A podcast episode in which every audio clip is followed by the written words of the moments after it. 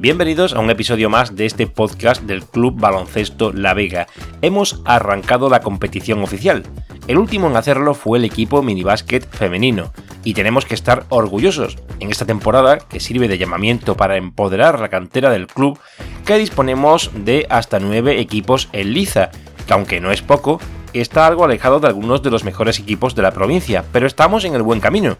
En este canal tengo que decir que no vamos a contar los resultados jornada tras jornada, sobre todo porque los equipos más pequeños no disponen de resultados ya que juegan en una competición denominada Valor Cesto, donde el objetivo de la FAB, la Federación Andaluza de Baloncesto, no es otro, como su propio nombre indica, que inculcar los valores de equipo y de competición entre las chicas y los chicos que se suman a este deporte para que aprendan en un ambiente sano y deportivo al margen de las clasificaciones y los puntos.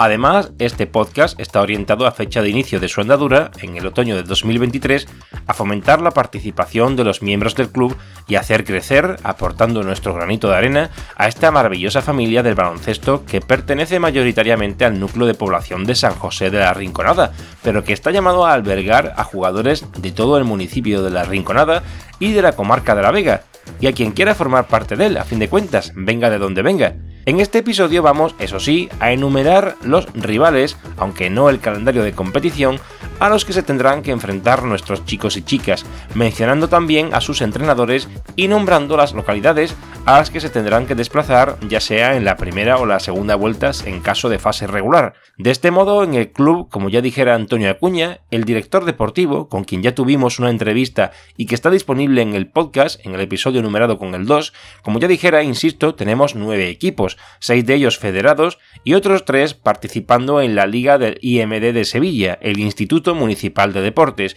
dentro del distrito Nervión San Pablo.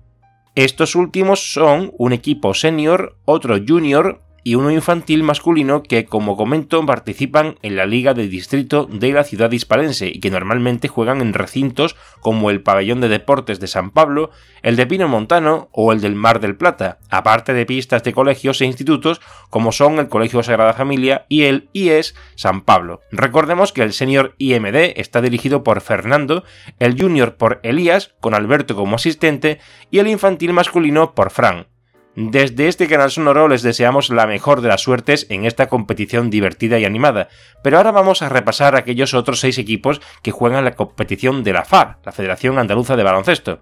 El senior masculino Primera Provincial, fase regular Grupo A. Este es uno de los dos equipos que juegan Liga. Los demás juegan una fase previa y después tienen otra segunda fase. En este caso el senior masculino está entrenado por Luis Burguillos y juegan contra el Mairena del Aljarafe, el Auténtico de Santiponce, San Pablo de Sevilla, Lemon Club Náutico de Sevilla, Real Betis de la ciudad también de Sevilla, Dos Hermanas de la ciudad nazarena, Círculo Mercantil de Sevilla, el PG Alcalá de Alcalá de Guadaira y otros dos equipos de Sevilla como el Sajuma, que es el Santa Justa Macarena, y el Careva.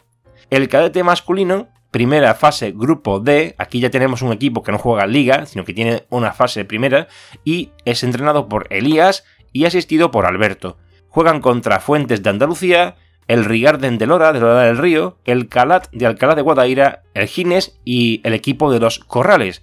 Tenemos también al infantil masculino, también en primera fase Grupo A, entrenado por Vidal con la asistencia de Fran, que juegan contra el Reverso de Villavista, el Coria de Coria del Río, Tomares equipo verde, este tiene varios equipos y en este caso el infantil masculino juega contra el, que es el equipo verde de Tomares de la zona del Aljarafe, el Santa Clara de Sevilla y el Fresas que es el del colegio Safa de Sevilla también.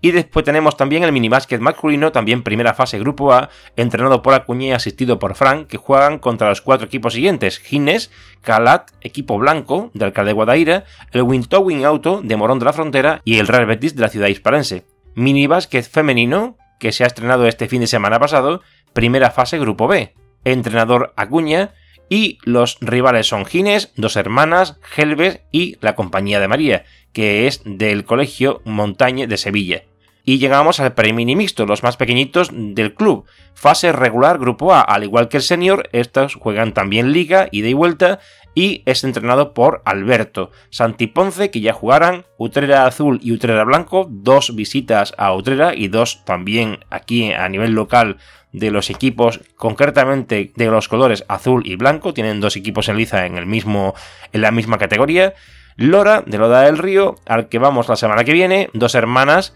Écija y Calat y PG Alcalá de Alcalá de Guadaira. Y contado todo esto, decir que os deseamos a todos y a cada uno de los equipos que ya están en marcha que disfrutéis de los encuentros, que aprendáis mucho baloncesto y que hagáis muchos amigos, tanto en el baloncesto La Vega como entre los clubes con los que jugamos. No sin antes despedirme aduciendo al uso del transporte público, como es el caso del tren, y en este caso por circunstancias me voy a referir al equipo premini mixto, los más peques ahora mismo del club papis y mamis, las siguientes fechas, apuntadlas, 19 de noviembre de 2023, próximo domingo, y 2 de marzo de 2024. La primera fecha, el domingo próximo a esta publicación, jugáis el Lora del Río, y el pabellón está a un kilómetro de distancia tan solo. Si además disponéis de bono gratuito de cercanías, os ahorráis dinero de gasolina y hacéis un bonito trayecto que para los peques siempre es más divertido. Tardaréis lo mismo en llegar porque son 45 minutos en coche y 34 en tren, más 10 o 12 minutos andando. Además de que esta opción es viable porque el partido es a mediodía, no por la mañana,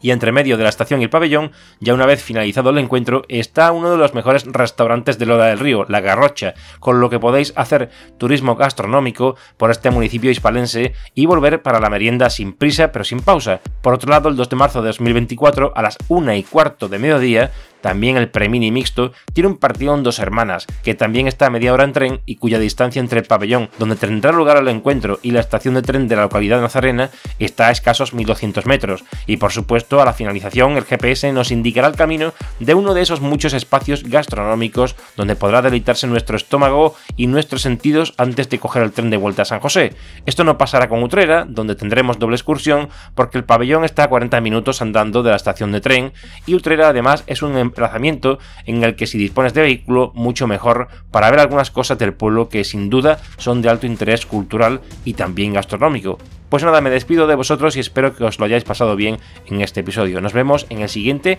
donde los entrenadores de todos los equipos se dirigirán a la afición baloncestista de La Vega. Una red de abrazos para toda esta canasta de amigos.